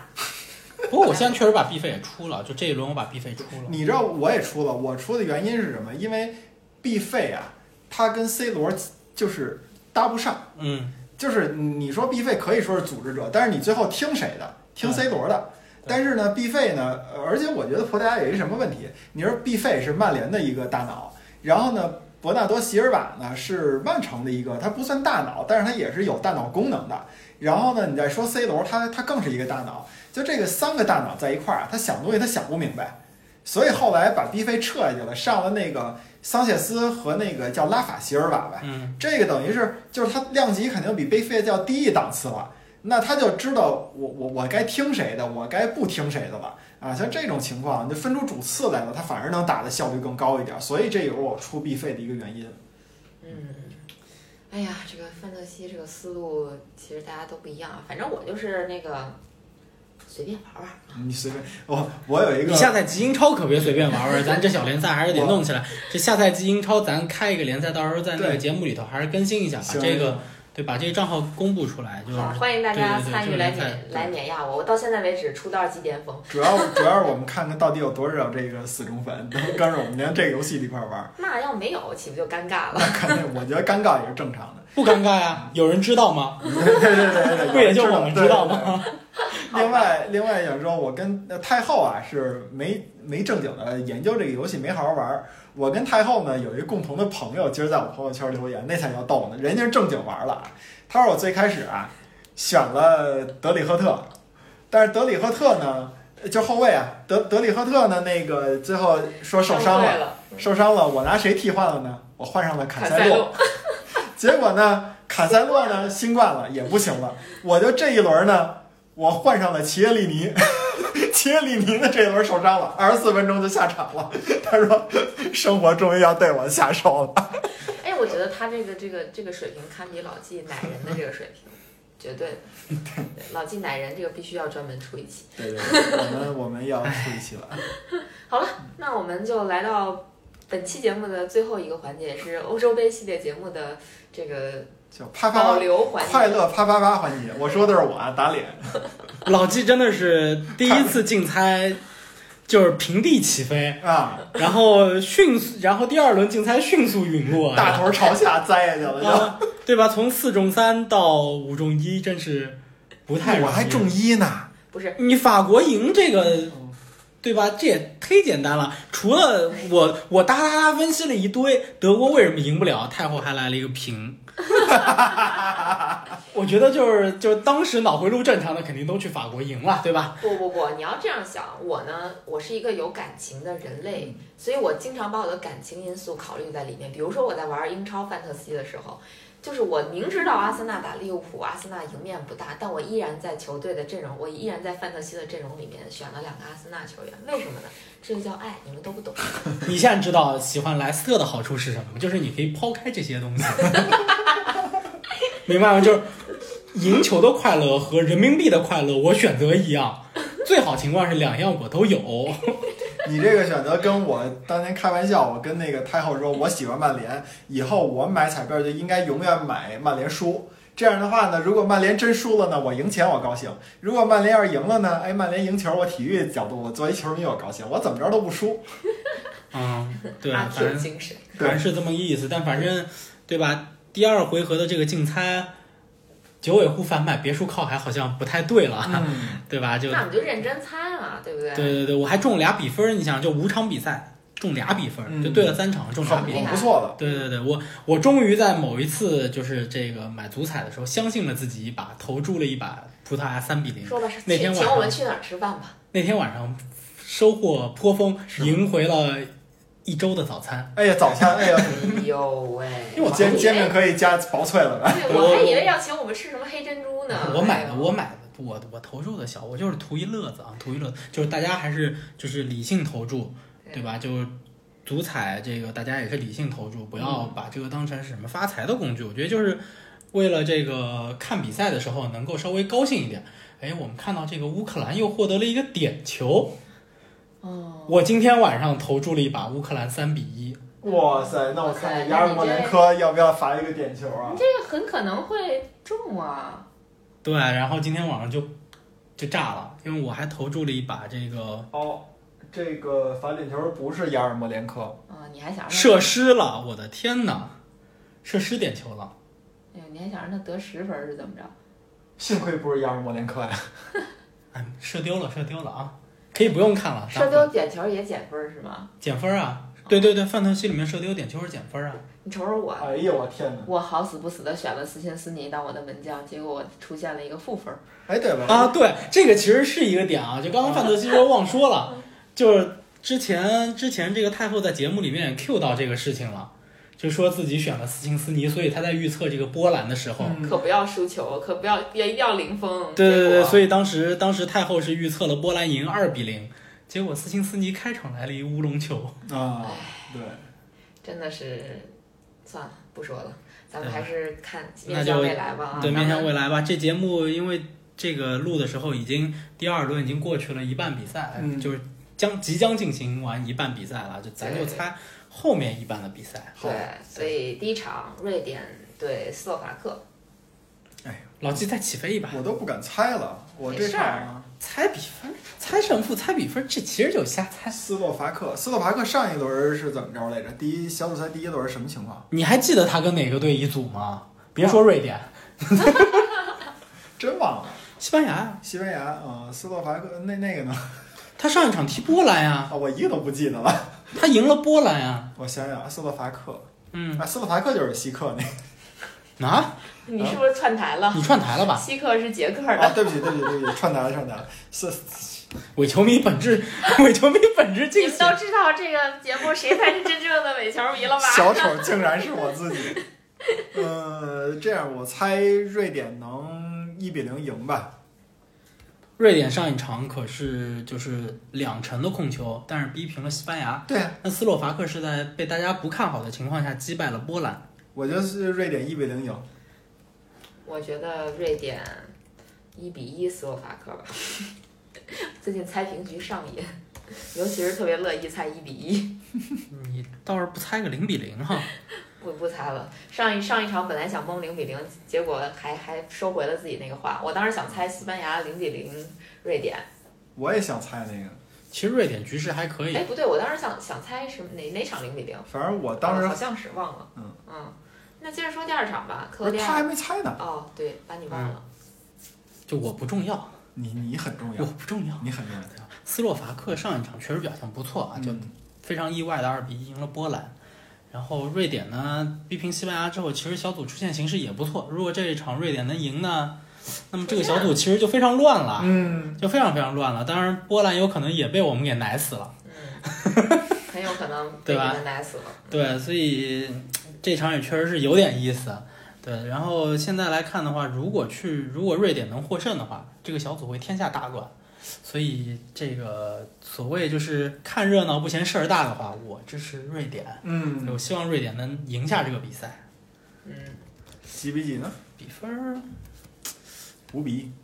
不是你发现没有？这这届大这届杯赛其实进球挺多的，进球挺多的，是啊，对，就大球挺多的，所以这场我觉得两个队都能进球，嗯啊，二比二比一，大这是大分儿。快点是啊猜啊！超过二点五就是大。啊，赶赶啊紧！克罗地亚对捷，克，克罗地亚对捷克。对捷克赢球了，克罗地亚是对吧？嗯对，我猜，我还猜平局吧，我猜克罗地亚二克罗地亚第一轮零比一输给英格兰，虽然踢的也不算难看。我猜克罗地亚二比二捷克，嗯，你这个平局大师啊！对，开平局上瘾。 嗯哎，九尾狐，你先猜吧，给我点儿思路我去平，我也去平局，啊，对但是这场我去零比零。零比零是吧？对，我觉得两边都进不了球。那我猜克罗地亚二比零赢捷克吧。哎，大家记得老记得战绩啊！嗯也挺乱的。要是这个结果打出来，也挺乱的。嗯，我就想看乱战。好，下一场有意思，哎呦，下场是我英大大不列颠内战。对下场是我非常非常想去现场看的一场球。如果说就是没有疫情的话，我绝对非常非常想去看这场。嗯，英格兰对苏格兰，我 你们是不是都支持英格兰？我支持英格兰。看我的蒂尔尼上不上场， 应该十有八九还上不了。我看他那小医疗符号还在那儿标着。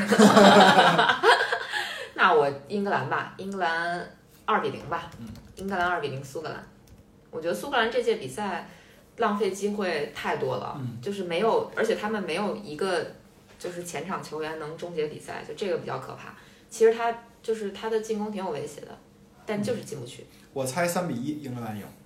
我往大了猜吧。英格兰第一场来看，反正有问题，就是我们之前节目里面也聊到过，对吧？凯恩消失，嗯就如何解决这个进攻的问题，以及斯特林显然就是一个快乐宝宝，啊，就就我他的进球完全就是看心情，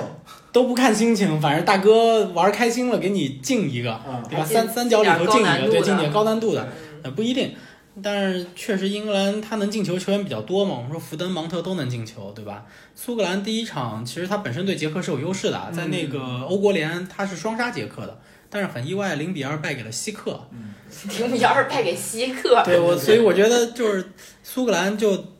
命不久矣啊。英格兰这场我倒觉得能取得一个零封的大胜，嗯，我想去一个本届杯赛最大的四比比零四比零。好，哎好这个呦，这够大胆的可啊！以，其实我觉得我三比一已经很那什么，为为什么我跟那个九尾狐有一个想法比较一致，就是我觉得这两个队碰面啊，俩队打都特别虎，你球迷也特别虎，对，就是特别虎，你知道吗？好嘞，匈牙利对法国，匈牙利在法那国，嗯那这个我觉得我毫无疑问的会选法国。那估计咱们应该我觉得我我这场我想选法国三比零匈牙利。嗯嗯匈牙利连着两场都零比三呀、嗯，也我觉忒惨得了。啊法国跟匈牙利，我觉得压根儿就不在一个水平线上。嗯嗯，呃，我想想啊，我我我觉得法国收着点儿打吧，零比二，呃，就二比零法国赢。马其顿这是又进球了啊！啊，哎不是角球，角角别球，别了啊别了，我也被吓到啊，了。我我觉得法国二比零赢匈牙利，因为我觉得他会收着，毕竟他第三轮儿打一打那个葡萄牙吧，就是上届欧洲杯啊冠军大战，我觉得冠军大战，我觉得法国队不能输得太难看，呃，而且他们也尽量的想争小组第一嘛。对，我觉得是这样，就建立在这场葡萄牙他不一定能赢德国的情况下，那么法国他肯定是希望两连胜嗯啊，去争这个就直接占领这个小组第一的优势，这样子最后一轮打平即可小组第一嘛。嗯，这句话是不是听着很耳熟？打平即可出线，哎对呀吧，没想到我们今今年挺争气的啊，今对年啊非常争气。中国和意大利都不需要这句话了。对对对，啊是是，哎呀，但都十二强赛了呢，好激动啊！最后一场没看呢。法国我也去二比零，嗯法国二比零赢匈牙利。嗯嗯，那你俩还出奇一致呗？哎，我觉得法国因为二比零的话，他第一场一比零，第二场二比零，他应该就是基本稳坐小组第一了。而且他一定会收着打。其实我觉得对，嗯哦，你们都觉得收着打，我我正经觉得，我感觉法国这场不能叫收着打，我觉得就是，我觉得他不会收着打，因为但也不会使全力，就我嗯觉得他会是一个比较平衡的状态，很有可能他打的顺了对，我都觉得我三比零都保守了，我觉得五比零也不是不可能，就是嗯因为包括这么其实大吗？就真这么大，我觉得他打德国那场，就是如果没有 VAR 的话，嗯，他可能还能进更多的球。嗯，就是我我个人感觉啊嗯，接着往后猜吧，葡萄牙打德 国，哎呀，我大胆一点吧，葡萄牙一比零德 国，也不够大胆。啊，你这个风向突变啊！嗯，我我我就是看德国看伤心了。伤心了，真的伤心了。就是我觉得连德国相当于是连续三届大赛都伤了我的心。嗯，葡萄牙一比零，嗯，对，葡萄牙一比零德国，呃，我猜一个比他大胆点儿吧，葡萄牙二比零德国。你是逼着我这个三比零是吗？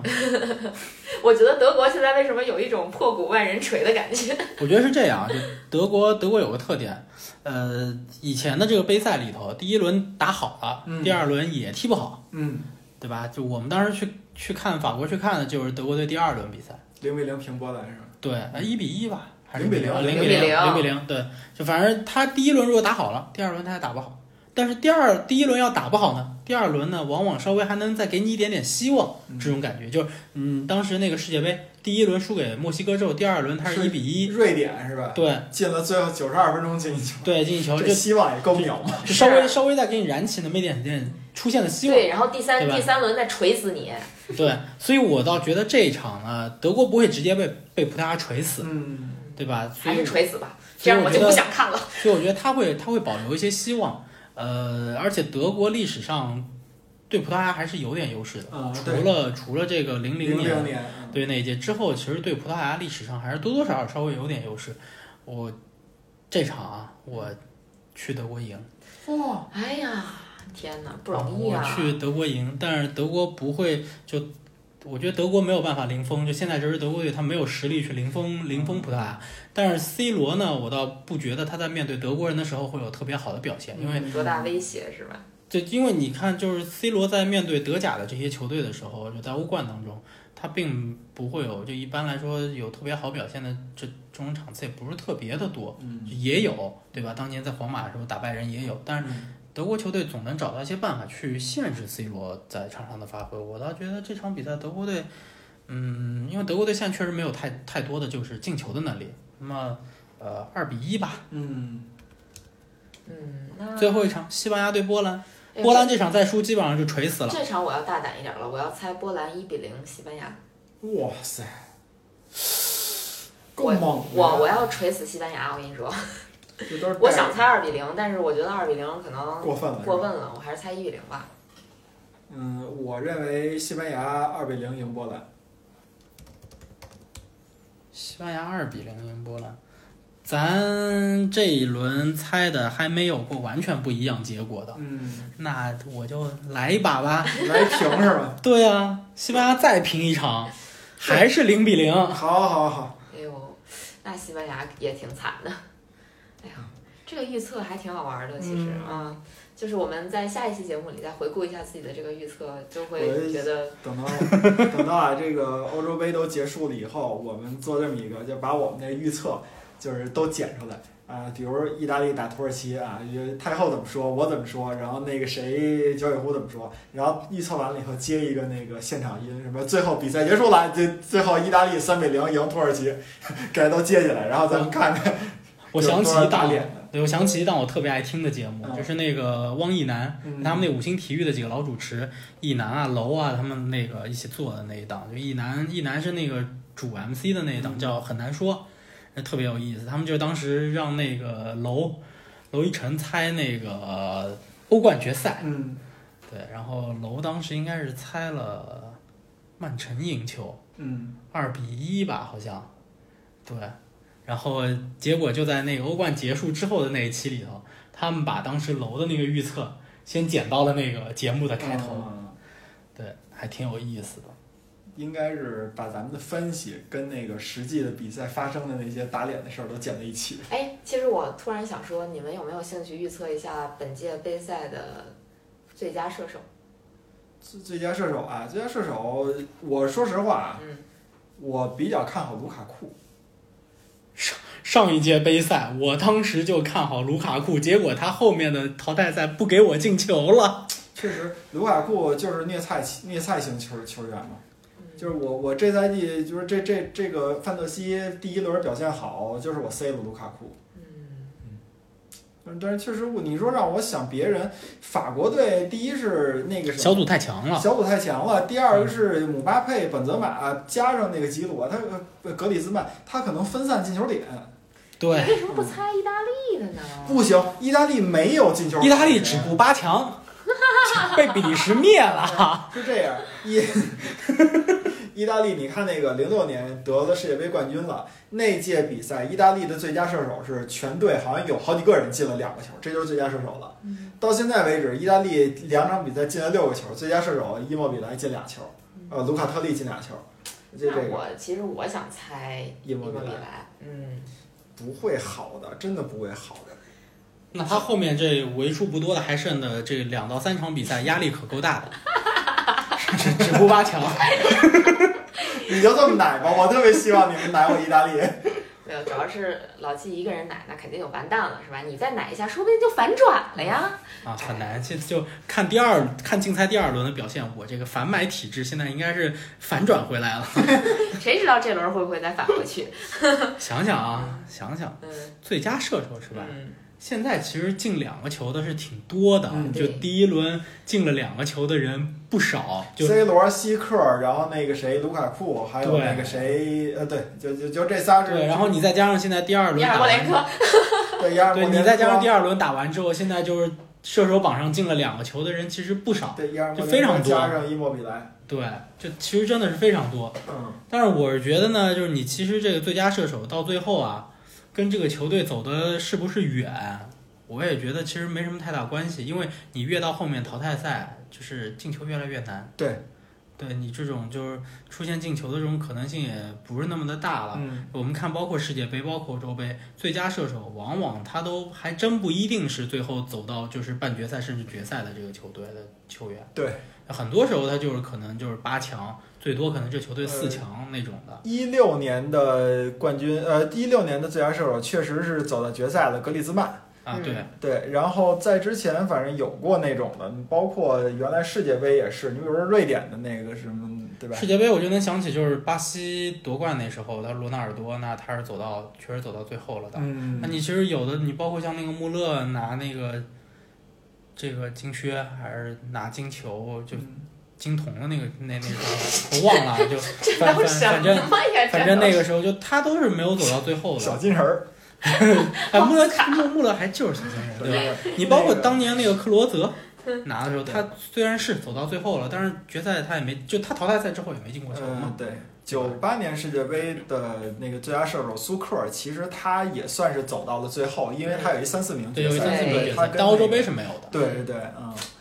所所以要这么说的话呢，卢卡库希望还真的是挺大的。对，至少他能虐菜，他那队确实弱，他那你个对猜比利时冠军嘛，所以你对猜卢卡卡库嗯我就是那个无脑猜测，我就觉得是我伊莫比莱，伊莫比莱。所以老季这个选择我就很懵逼啊，就是卢卡库，老季觉得卢卡库应该是八强被意大利淘汰了啊，这不四比三嘛，我们意大利我们对吧？他可能想让卢卡库在小组赛阶段多进几个嗯啊，也不是没这个可能，对对，确实，因为我觉得嗯他虐菜确实好，好吧？嗯那我们今天的节目就到这里了，呃，下期什么时候录呢？不知道，可能明天晚上就还出再出一期。这非常有可能，就欧洲杯期间就会变得非常随机。对。对，因为明天晚上都很有可能对会在为一什块儿么看比赛。为什么我们会随机呢？因为我们确实没有能力每天都录。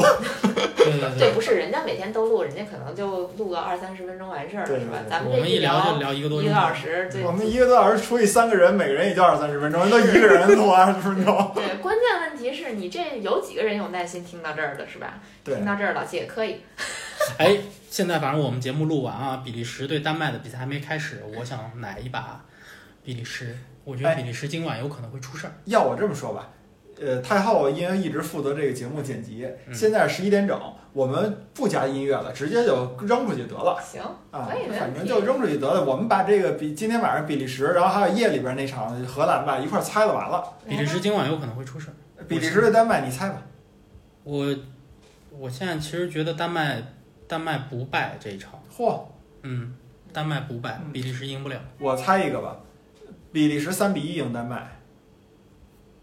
嗯，太后，你猜吧。我我我，你是因为看这个盘啊，这你你嗯嗯你的这个参考性会非常强，或者非常有这个就是就是自己的逻辑。但是我们这种不看盘的，我们真是瞎猜，我们就按照这个状态或者说是什么情况去猜了。嗯，我猜比利时二比零丹麦。二比这零你们都去比利时，对，那我就跟你们正好相反，嗯我就去丹麦了不。败。对对对对对，但我觉得丹麦不败，你你你记一下呗，我记一下啊，记一下。记一下。没事儿，这这这这这我能记得。行， OK，然后还有最后一场荷兰荷兰奥地利打奥地利，荷兰奥地利，我猜荷兰这两队第一轮都赢了。都赢了，嗯，我猜荷兰二比零奥地利。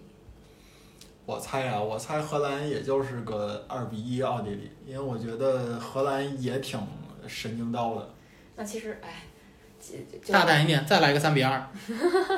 也也可能，但是我就二比一，我说了我就不改了呗，你再来一三比二，呃，我看一眼啊，我其实想在二比一和三比一吧，反正荷兰赢，当然嗯二比一或三比一。嗯，那反正跟我差不多呗。差不多。好吧，那其实今天的节目就到这儿了。我们未来几期的欧洲杯节目很有可能也是这种不剪的形式，直接录啊，然后直接发。对，啊这样快点儿。然后对对对，然后大家就见谅吧。我们嗯，说白了吧，就是真正听我们的节目或者不听我们的节目，没有人因为这背景音乐，对对对对对，也没有人因为我们里边儿说什么话，对对对对对对，那个什么，对吧？嗯，是我这个音乐总监这一轮终于下岗了。你是休息两轮儿，我们以后做精品节目，你还需要上，我们这节目还好对是是叫的精品节目，是的得嘞，今天就这样了，就这样吧，喂，下期再见，拜拜拜拜拜。五分钟后上线啊。拜